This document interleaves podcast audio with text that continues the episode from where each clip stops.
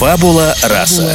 Фабула раса. Добро пожаловать в подкаст Яны Семешкиной. Разговоры об искусстве и творчестве длиной в чашечку кофе. Как побороть прокрастинацию, перфекционизм и творческие кризисы. Как разрешить себе творить и стать по-настоящему счастливым. Об этом и о многом другом рассказывают гости подкаста. Режиссеры, писатели, художники и, конечно, звездные эксперты. Ведущие подкаста – журналист и литературный критик Яна Семешкина. Друзья, добрый день! Вы слушаете подкаст «Фабула раса». Мы продолжаем разговор о современной русской литературе. Так уж получается, что современные писатели делят литературный пирог исключительно по историческим событиям, географии и темам. Друзья, замечали ли вы, когда заходите, допустим, в книжный магазин и выбираете очередную книгу современного автора? Ну, подумайте сами, для того, чтобы конкурировать с огромнейшим количеством текстов, которое выходит каждый месяц, чтобы конкурировать со своими соратниками, современными писателями, известными и не очень известными, нужно быть либо непревзойденным стилистом, либо свидетелем уникальных исторических событий. Так вот, моя гостья совмещает в себе два этих пункта. Она прекрасный стилист, ее проза не просто пронзительно, но она еще и глубоко документальная и исторична. В гостях у меня сегодня Полина Жеребцова, автор чеченских дневников, и это совершенно потрясающее имя в современной русской прозе. Почему? Потому что Полина Жеребцова стала свидетельницей двух чеченских войн и описала их в своих дневниковых записях, которые вела начиная с 9 лет. Это документ, равный по своей значимости и уникальности дневникам Анны Франк, Тани Савичевой. И, конечно, через много лет чеченские события, которые описала девятилетняя Полина Жеребцова в своих дневниках, будут во многом воссоздаваться именно по этим текстам. Вот об этом мы сегодня и поговорим. Досье. Полина Жеребцова. Писатель-документалист, автор чеченских дневников. Родилась в 1985 году в городе Грозном. С началом Первой Чеченской войны девятилетняя Полина начинает вести личный дневник, в котором описывает все, что происходит с ее семьей.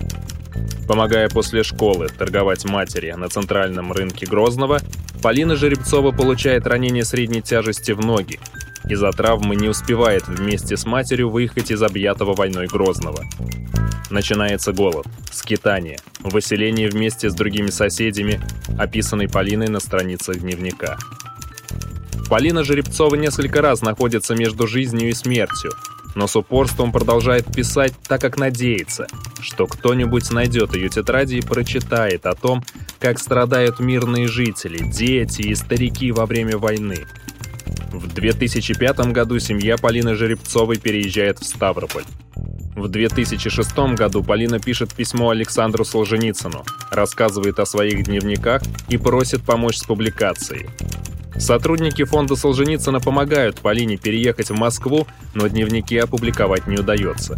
Она работает няней, иногда консультантом, преподает в одной из московских школ историю и литературу, в 2013 году Полина получила политическое убежище в Финляндии.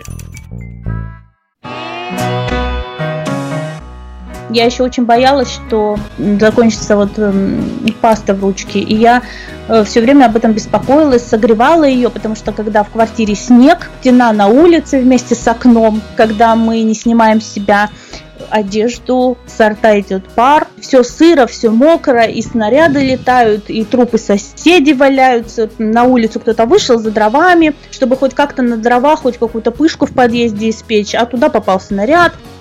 И я их прятала, и очень волновалась. Мне многие советовали сжечь, убрать, вообще ничего не писать, взрослые соседи но я ценила их больше. Я оценила их больше, чем, наверное, людей, которые меня окружали, и самой себя. То есть для меня вот самое главное это было их сохранить.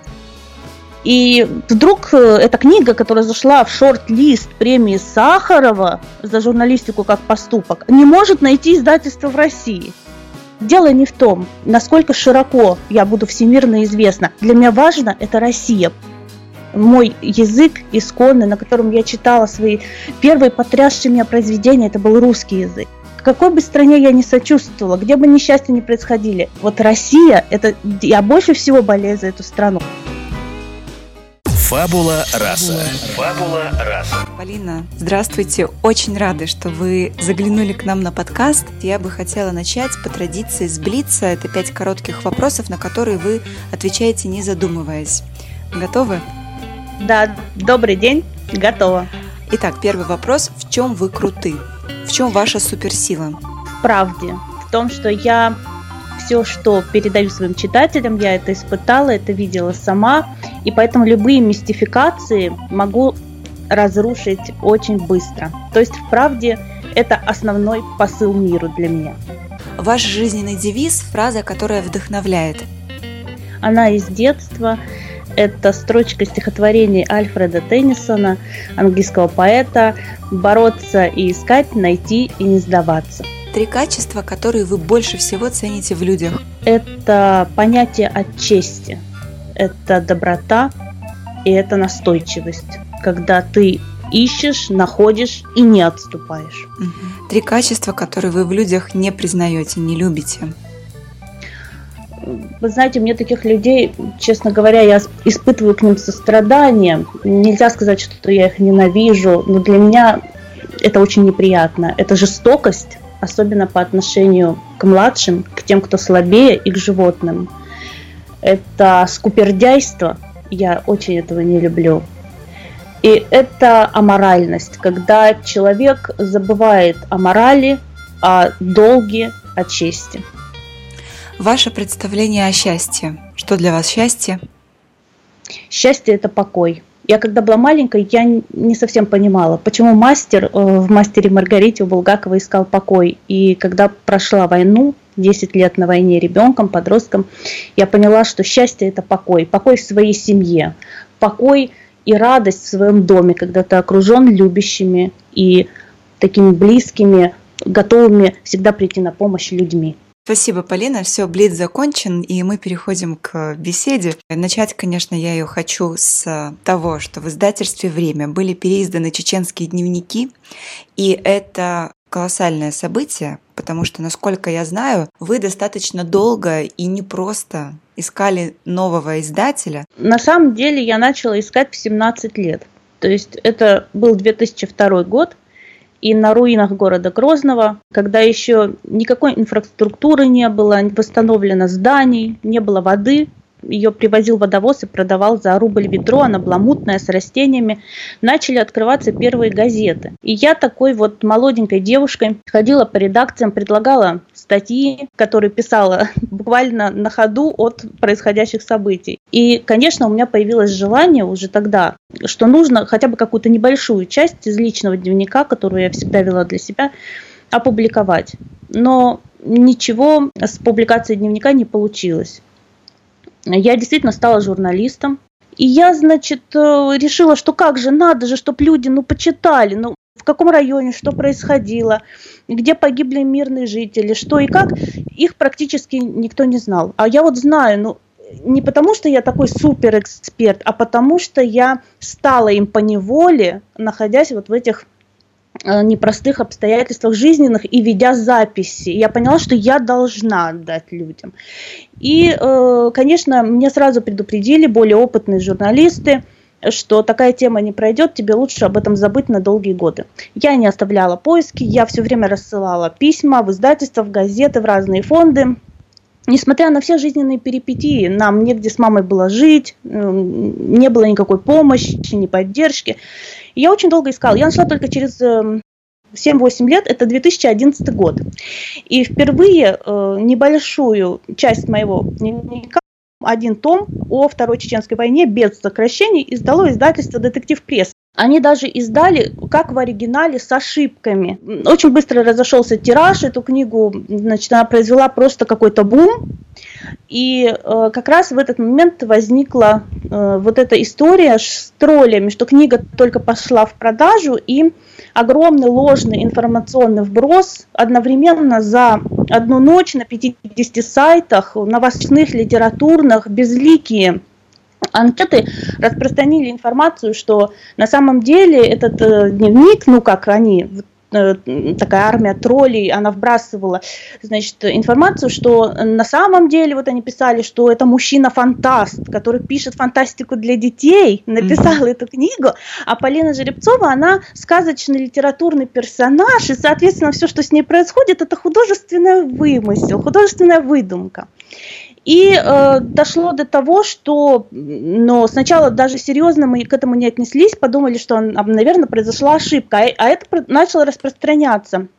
Причем некоторые комментарии, некоторые ну, там всякие начали оскорбительные националистические вещи писаться в интернете. Они были датированы, допустим, датами будущих дней, через неделю, через две. То есть это работала целая армия троллей. И вот в этот момент уже стало понятно, что все очень серьезно, что действительно кто-то заинтересован, чтобы, ну, даже тот небольшой процент людей, которые интересуются реальными, значит, свидетельствами того, что происходило происходило на этой войне, ведь э, за годы пропаганды, телевидения и всего не всем эта тема интересна, скажем, но есть такие люди, которые интересуются, ищут материалы, что даже они, чтобы прошли мимо этой книги и никакого должного внимания не обратили. И вот тогда Светлана Ганушкина, это очень известное лицо, номинированное много раз на Нобелевскую премию, она выступила в российской газете с официальным заявлением. Представляете, что она меня знает лично, что она видела дневники лично, mm-hmm. и что,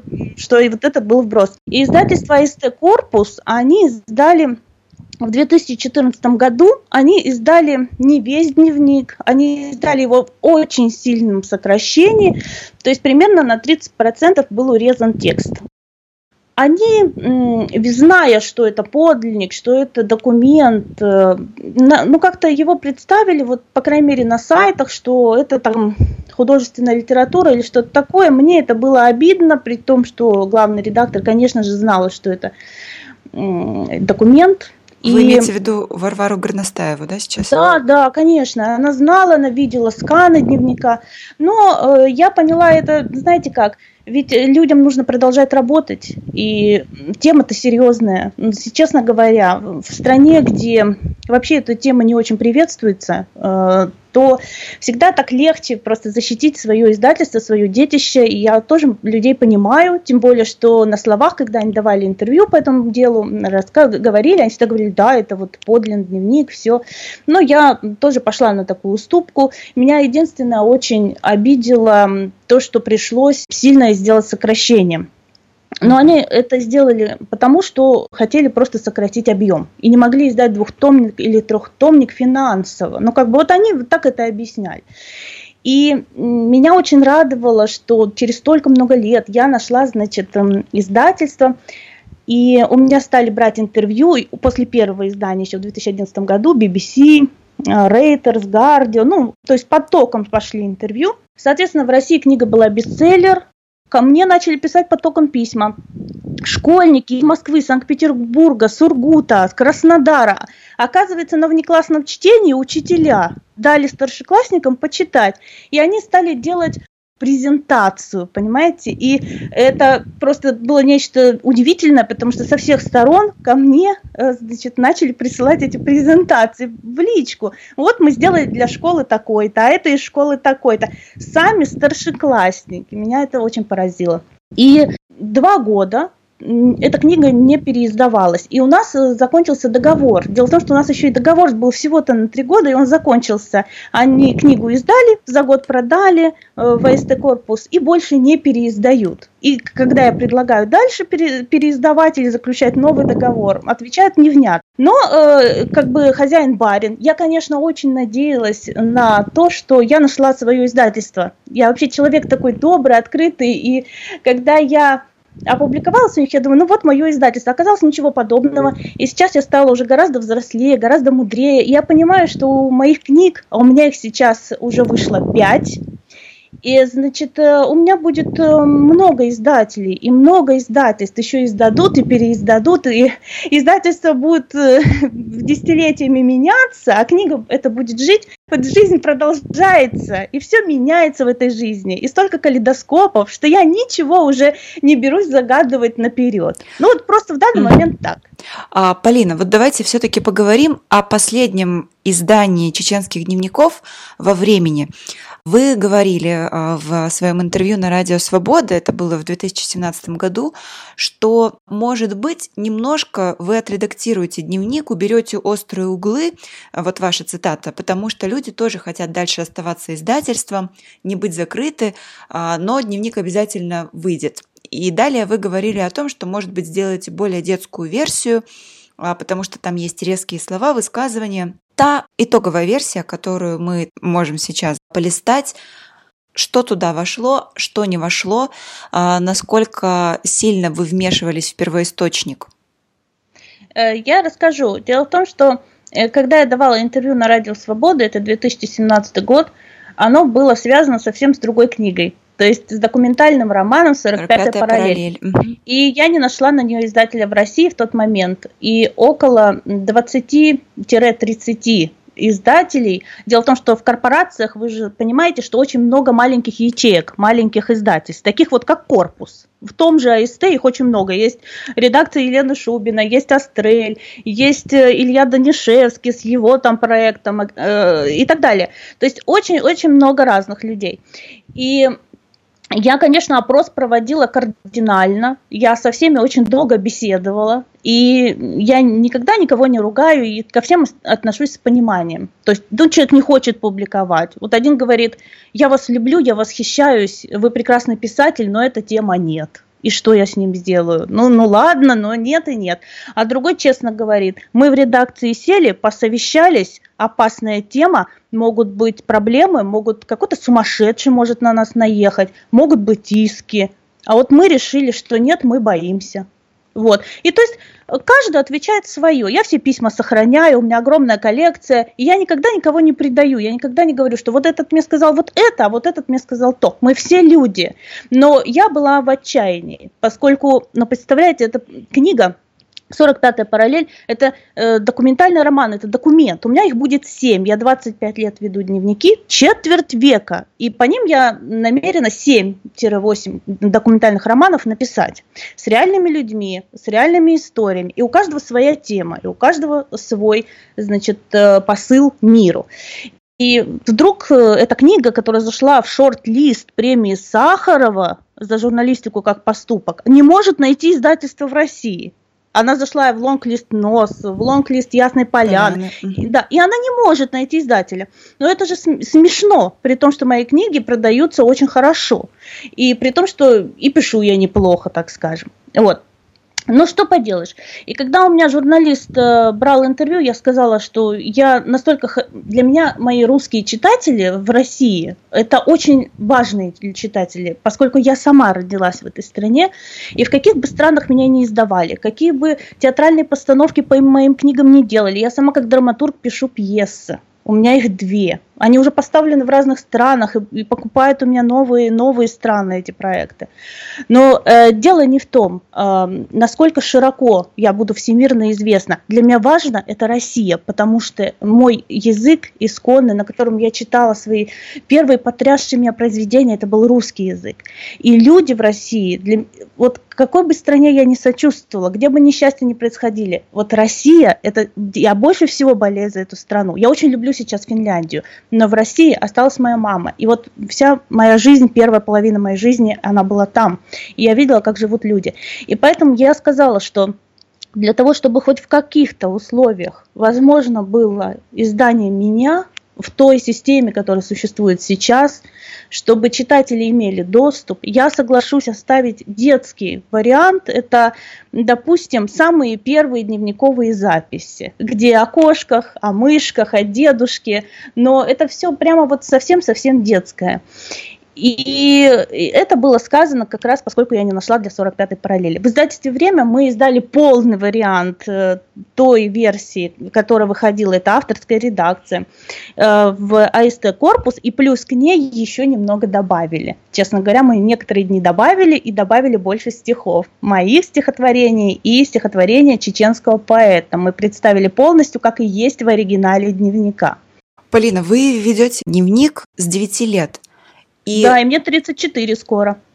да, то есть э, это получается действительно четверть века. Лет. Расскажите, а как вам удалось сохранить рукопись дневника во время первой и второй чеченских кампаний? Потому что, ну, когда читаешь ваш дневник, вы ведь описываете такие события, пропадают люди, бесконечная бомбежка, то пожары, то вас топят. И действительно это интересно, как вот вы хранили эти рукописи, как вам удалось их э, сохранить на протяжении да, такого долгого времени, когда пока шли военные кампании. Изначально их было не так много, потому что это было всего несколько тетрадок, и я их прятала за шкаф. У нас, был, у нас очень много шкафов и для посуды, и для книг. И в том числе был шифонер для одежды. Я прятала за шкаф. Но потом тетрадок становилось все больше, и они начали рваться, они начали э, страницы из них выпадать. Я начала сшивать их иголками и нитками. То есть они, э, некоторые тетради прошиты, пришиты друг к другу. Затем я стала уже, ну их во вторую войну, например, уже набралось приличное количество толстых тетрадей таких. Но есть и общие тетради, и тонкие, ну, в общем, они сшиты там все вместе, потому что бумаги не хватало, и я еще очень боялась, что закончится ручка, и я не смогу писать. Закончится вот эм, паста в ручке. И я э, все время об этом беспокоилась, согревала ее, потому что когда в квартире снег, когда стена на улице вместе с окном, когда мы не снимаем с себя одежду, и много-много дней просто находимся, вот сорта идет пар, это очень плохо. И все сыро, все мокро, и снаряды летают, и трупы соседей валяются. На улицу кто-то вышел за дровами, чтобы хоть как-то на дрова, хоть какую-то пышку в подъезде испечь, а туда попал снаряд и так далее. Нет воды, нужно собирать снег. И вот в этом всем то за дрова я спрячу, принесем ветки какие-нибудь с улицы. Каждый раз вот выходим, рискуем, потому что у нас был четырехэтажный дом, кирпичная хрущевка, и четвертый, третий и второй этаж, они внутри дома, они упали на первый. И на первом вот такие провисшие потолки, на которых все остальные этажи лежат. Вот, ну, вот, вот такой был дом, и по, в подвал частично провалился пол. Причем, когда это все падало, мы были внутри, естественно. Э, никакого подвала у нас не было для того, чтобы прятаться. Это подвальное помещение с трубами, оно было всегда затоплено еще с советских времен. И поэтому, э, когда этот пол частично провалился, ну, то есть вот в этот э, размокшее, сырое, какие-то трубы там шли, ну, то есть туда спуститься было нельзя. И мы были просто в нише, в коридорной нише. Вот это все пережидали. И я их прятала, и очень волновалась. Мне многие советовали сжечь, убрать, вообще ничего не писать, взрослые соседи но я ценила их больше. Я оценила их больше, чем, наверное, людей, которые меня окружали, и самой себя. То есть для меня вот самое главное это было их сохранить. Не знаю почему, но вот как-то эта мысль извне, может быть, с пространства пришла и стала самой главной для меня, что вот мы все можем погибнуть, а вот это мы, я должна сохранить. Ну вот такая мысль. В дневниках вы пишете о том, а, как в Чечне вас били и угрожали убить только потому, что этнически вы русская и потому чужая. Затем вы пишете о том, что в Ставрополе после переезда из Грозного, это уже в романе «45-я параллель», а ситуация повторилась, да, только нападкам вы подвергались из-за того, что приехали из Чечни, то есть снова оказались чужой. Вот что вы на тот момент чувствовали, когда вот эта инаковость, она опять вас, получается, преследовала. Но тут я хочу немного пояснить, что все-таки этнически я была не совсем русская. И это очень во многом спасло мне жизнь, потому что этнически русским было не выжить или на положении таких вот, э, я бы сказала, полурабов или что-то наподобие. Просто приходили люди да, с другого двора или даже ближайшие соседи, вырезали ночью семьи, просто заходили в квартиру совсем готовым. А кто здесь жил? Да русские свиньи. Все, они ликвидированы. Ха-ха-ха-ха-ха. Все. И все все это знали. Это было после Первой войны началось. И не все чеченцы так себя вели. Я всегда подчеркиваю, что нет плохого народа. Но такие негодяи были, их было много. А поскольку у всех было оружие, то, соответственно, чеченцы хорошие семьи, они некоторые прятали своих соседей, я вот русских, э, и не, не то, что прямо этнически русских, например, армяне, украинцы, грузины, евреи, цыгане, они тоже же были к русским причислены, то есть все не чеченцы, вот. Это поднялись националисты местные после Первой войны. И у меня в Финляндии есть знакомая, она взрослая женщина, замужем, чеченочка, она рассказывала, как ее отец прятал, вот забежит кто-нибудь полуголый, растрепанный, весь в крови, ближайшие соседи, с которыми 30 лет рядом жили. Спасите, все, там, кого-то зарезали, а я вот вырвался. И отец ее, отец чеченец, он принимал такого человека, и когда за ним приходили вооруженные люди и говорили, что отдай сюда эту русскую собаку, русскую свинью, он выходил, говорил, нет, это мой дом, и если вы зайдете сюда и вытащите этого человека или убьете при нас, то будете иметь дело со мной, значит, будет кровная месть. И так он несколько человек спас. Несколько человек, а сколько погибло? Дело в том, что Грозный, это, можно так сказать, был русский город в советские времена, и там просто были десятки тысяч, сотни тысяч русских людей. Э, у нас история другая. У нас э, дело в том, что по э, значит, материнской линии у меня в роду есть моя прабабушка, ее отец чеченец. Она была Малика, вот, а потом ее крестили, она стала Юлия Дмитриевна. Ее мама сбежала от этого чеченца. То есть у нас и с этой стороны, значит, чеченцы, и по отцу тоже. Дедушка чеченец, а мать польская еврейка. И по отцу у меня в роду поляки, причем польские графы, евреи и, значит, горные такие горские чеченцы. А по маме у меня украинцы, русские, и тоже есть чеченцы, и даже есть французы, если там глубоко копнуть. Ну, то есть вот такой микс. И, соответственно, у нас дома Тора, Библия, Корана, очень большая библиотека. Из 10 лет я ношу большой платок и длинные одежды. Мама носит большой платок, а, длинные одежды. Мы с мамой говорим на чеченском языке. Обычные такие городские фразы. То есть это не то, что чеченский язык прям э, какой-то горский, сельский. Нет, это вот обычный как, чеченский язык, который в городе. Это смесь русских слов и некоторых фраз и выражений на чеченском. И вот мы говорим, значит, на чеченском, потому что за русский язык могут выбросить с автобуса, избить, ударить на улице. Люди озлоблены, они озлоблены, потому что они потеряли своих близких, потеряли своих родных. До войны все жили в мире. У нас сколько было семей, когда там мама русская, папа чеченец, мама украинка, папа ингуш и так далее. И были очень хорошие, добрые отношения. Но вот после Первой войны поднялись националисты, у нас объявили шариат, у нас были публичные казни, когда людей казнили на улице, а детей со школы водили на это посмотреть. Мы все стали изучать в школе Коран. И это как раз мне-то 11 лет. И как вы понимаете, я выглядела еще намного скромнее, чем любая, значит, девочка-чеченка. Если им разрешали одевать небольшой платок, ну такой небольшой платок и косичку видно, то мне нет. Я должна была носить по-строгому. И, соответственно, к нам и отношение было другое.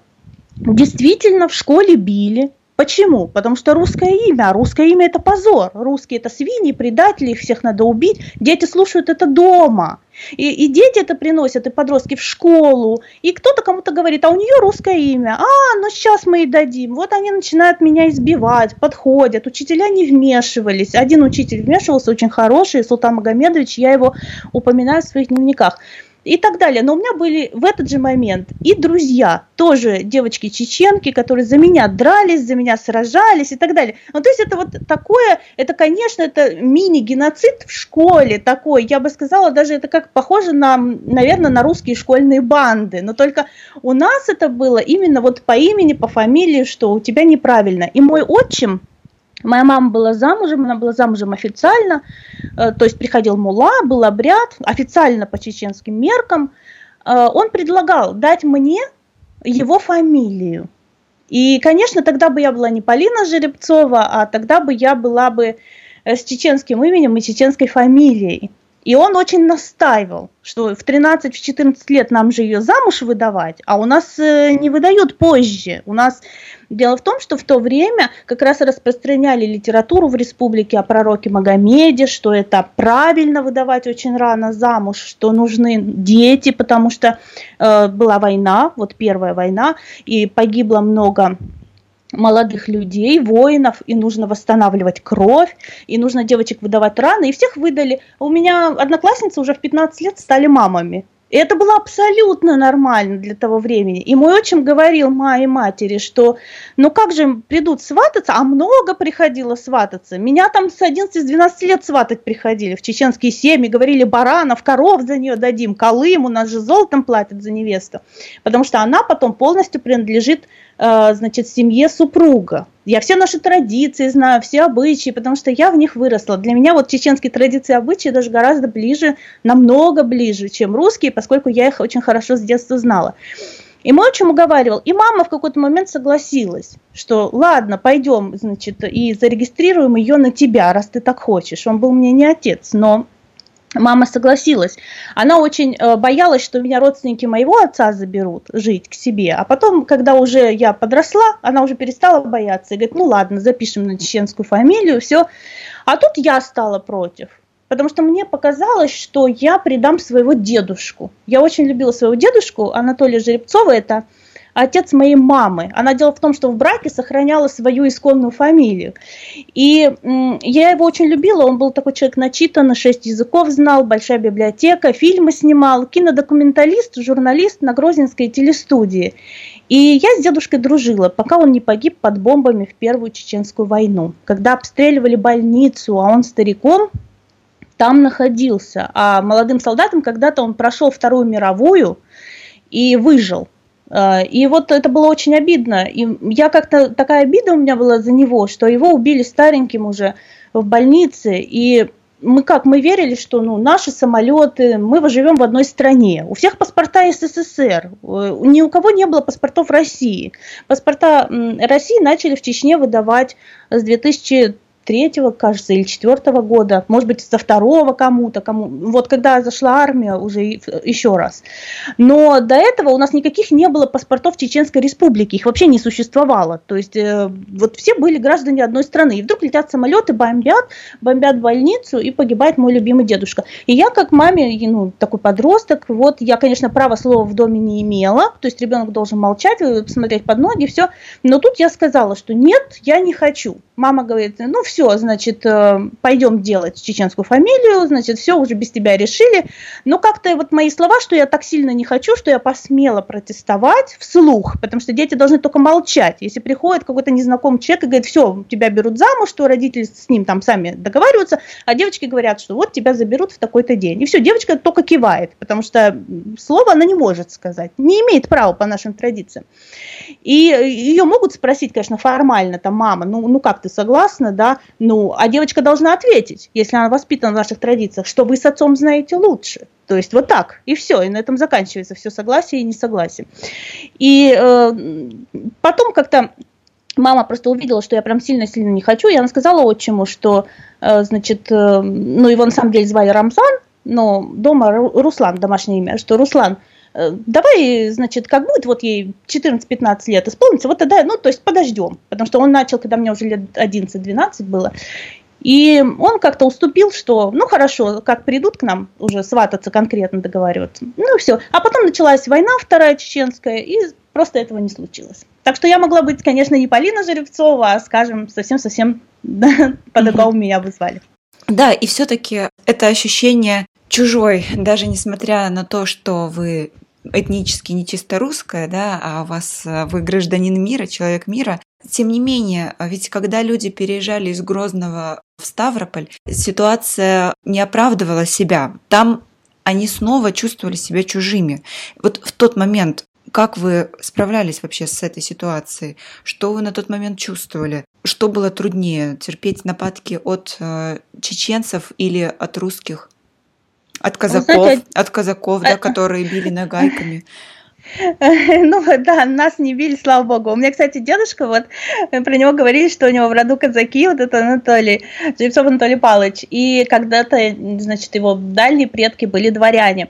Вы знаете, негодяи, они не имеют... Вот э, это очень сложно понять человеку, которому свойственно делить э, людей на национальности. Я дело в том, что этого лишена э, в силу вот как раз такого многонационального воспитания.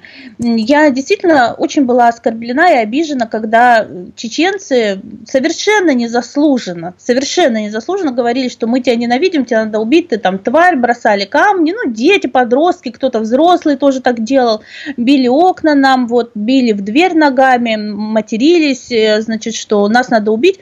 Просто потому, что им кто-то сказал, что у нас русская фамилия. То есть это даже были какие-то люди, пришедшие вообще с другого района. Это было просто оскорбительно, обидно.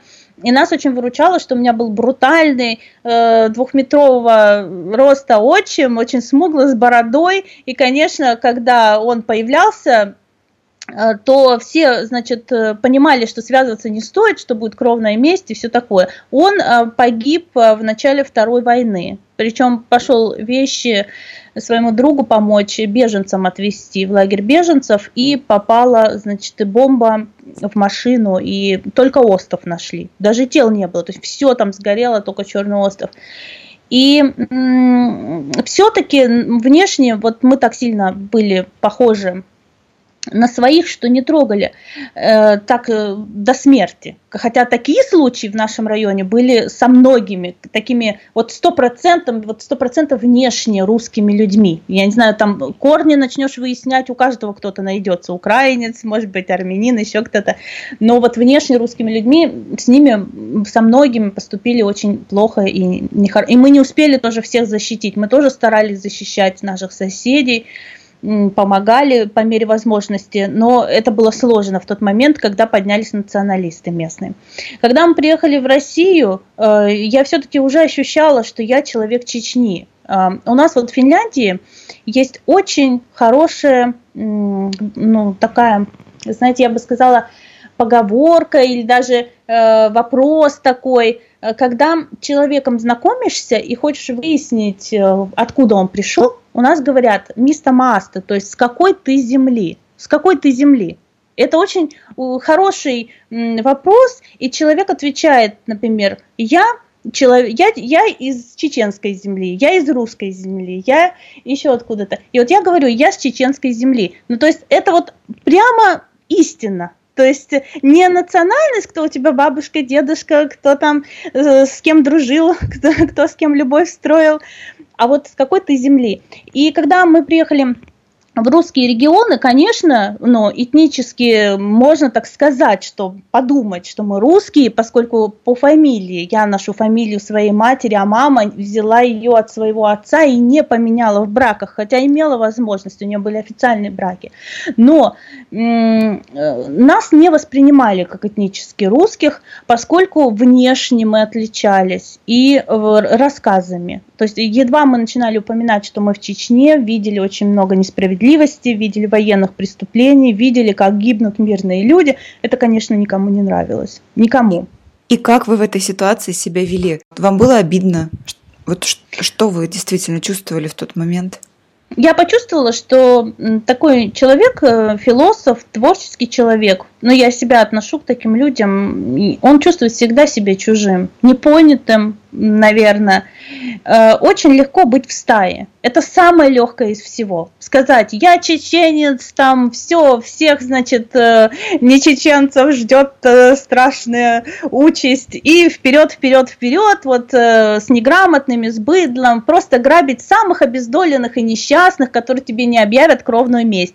Также легко сказать, я русский, значит, Россия для русских и так далее, и начать с права, ну, качать свои права, вот показывать себя быдлом и в какой-то большой стае, это очень легко и очень сложно быть человеком, который скажет, что я человек мира и не посмотрит русский, чеченец, армянин, грузин, африканец, араб и будет смотреть только на его поступки. Это очень-очень редко, когда человек может в себе воспитать подобное, может прийти к этому, к этому осознанию, к этому пониманию. И я к этому пришла очень рано, поэтому для меня, как другое поведение, оно воспринимается как э, человек более э, низкого восприятия, более примитивного. И, конечно, я рядом с такими людьми чувствую себя непонятой, чувствую себя чужой, но при этом я отношусь к этому с юмором. Я понимаю, что им предстоит еще много рождений, им много встреч, много экзаменов во Вселенной, прежде чем они дойдут хоть ну, наполовину там уровня осознанного человека. А этот путь бесконечен. И я сама даже еще по нему иду, иду, и нет там никакой, никаких преград и никаких границ э, в осознанности. Но вот э, если человек примитивный, то да, и ты сталкиваешься с этим, а как себя вести? Если ситуация не выходит из-под контроля, ну, то есть человек прямо не идет тебя убивать, просто потому что ты белый, и тебя надо убить, и расчленить, и сделать из тебя маленькие амулеты, которые можно продать на рынке, или, например, э, наоборот, не, не идут тебя убивать, потому что у тебя кожа как шоколад. Ага, не русский попался там, или еще, еще что-нибудь. Вот, то есть, э, если до этого не доходит, тогда надо, конечно, сражаться до смерти, защищая себя, свою жизнь и своих близких. И то лучше отнестись к этому с юмором, с пониманием, ну, со снисходительностью, насколько это возможно. Но понимать при этом, что ты все время должен идти вперед, у тебя все время есть цель.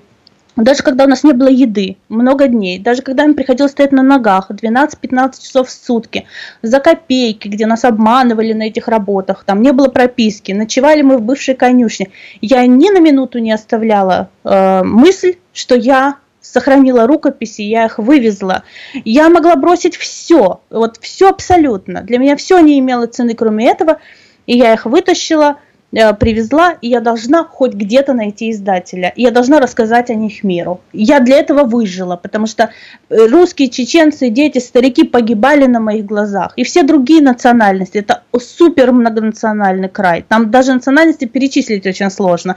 Э, из одного Дагестана у нас в Чечне проживали и кумыки, и аварцы и так далее и все были наши соседи, и все до войны с друг другом дружили, и никаких распри до войны не было. И вот я, поскольку все это видела, я являюсь первоисточником, я должна, это мой долг, потому что очень многие погибли, и они не могут о себе рассказать, а вот э, в правозащитных сообществах, в сообществах журналистов принята однобокая правда, то есть правда одной стороны.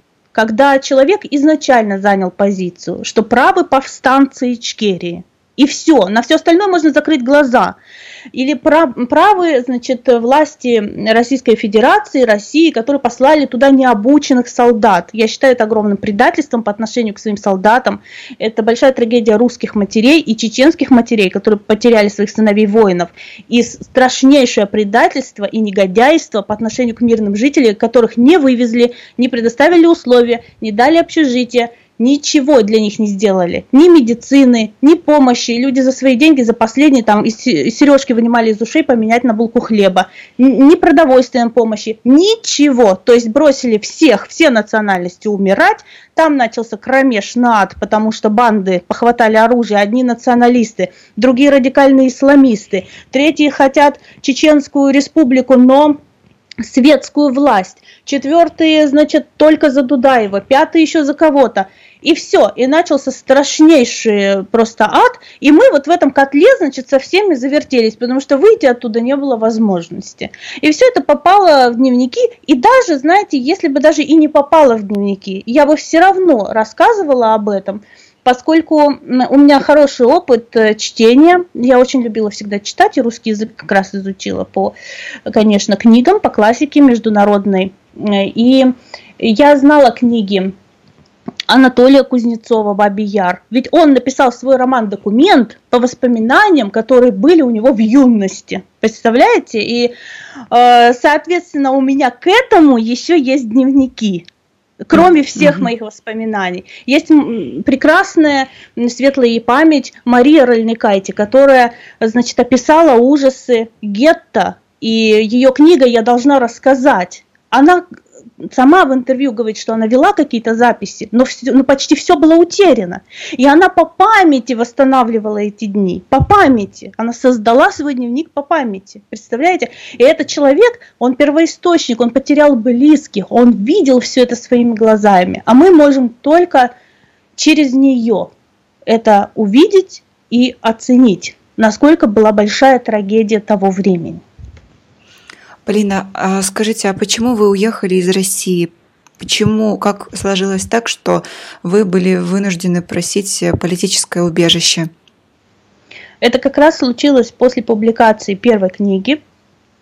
Это было в 2011 году. Как раз э, началась э, кампания сброса лживой информации, что меня не существует, что книга художественное произведение, что вот эти все тролли откуда-то безликие взялись. Критики, конечно, литературные меня наоборот поддержали, и очень много людей, кто познакомились с дневниками, были потрясены. И я подумала, что действительно я права в том, что я хотела передать это людям, пусть какую-то часть, была опубликована небольшая часть. Я выступала в Савхарамском центре в Москве, людей целый зал там набился очень большой, я рассказывала вот о жизни на войне и так далее. И в этот же самый момент начались угрозы.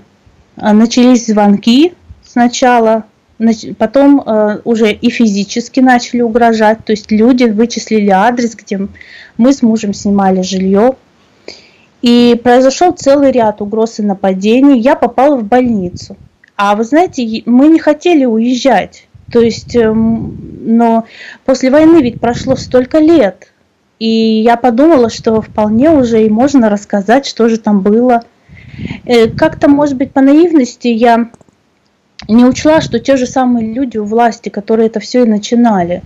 Тогда было очень сложное положение у нас. Остаться и погибнуть или попытаться уехать и в более спокойной обстановке продолжать. И мы с мужем попытались. Мы выехали, и довольно быстро, то есть э, в течение года нам дали политическое убежище самого высшего уровня. Это, чтобы его получить, люди ждут по 4-5 лет. А нам все дали очень быстро, потому что доказательств было вагон и маленькая тележка.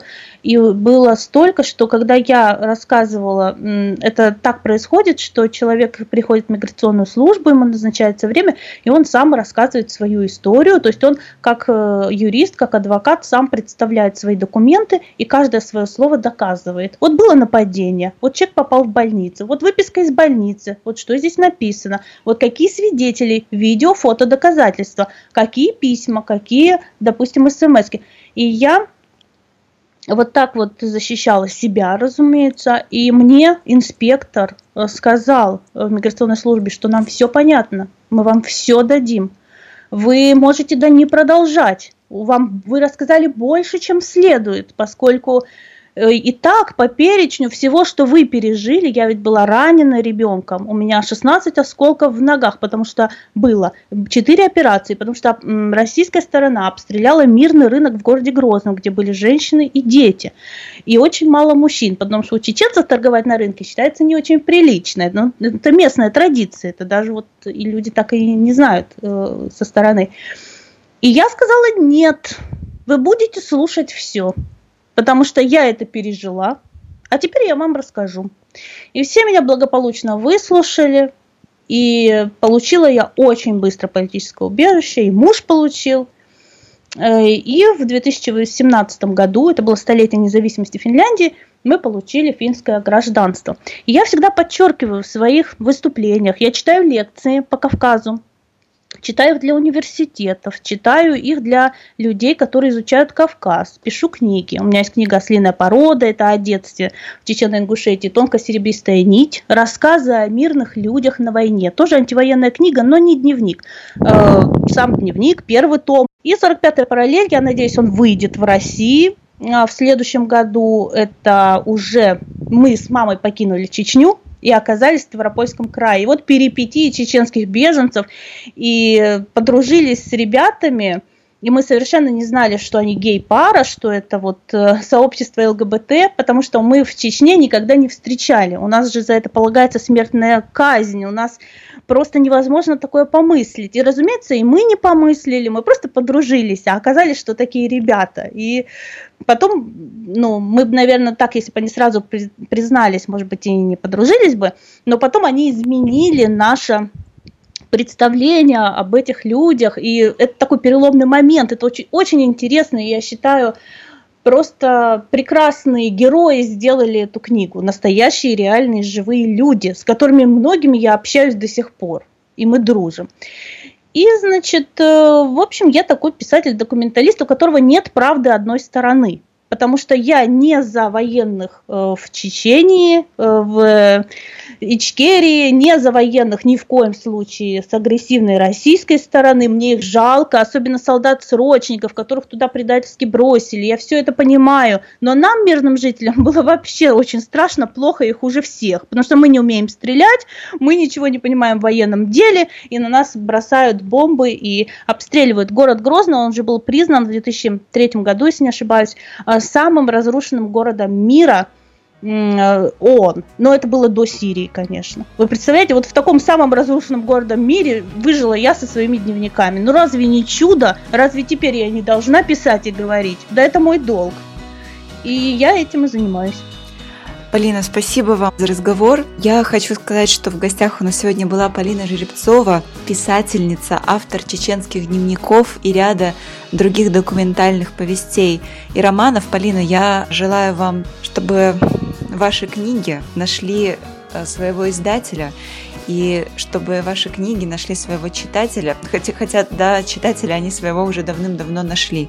Вот спасибо вам за то, что вы делаете. Друзья, я напоминаю, что по промокоду Фабула Раса вы можете получить скидку на а, книги, в том числе на а, книги Полины Жеребцовой, которые продаются у нас на сайте. Это скидка 30%. Вот встретимся с вами через две недели. Я желаю вам всего доброго и пока.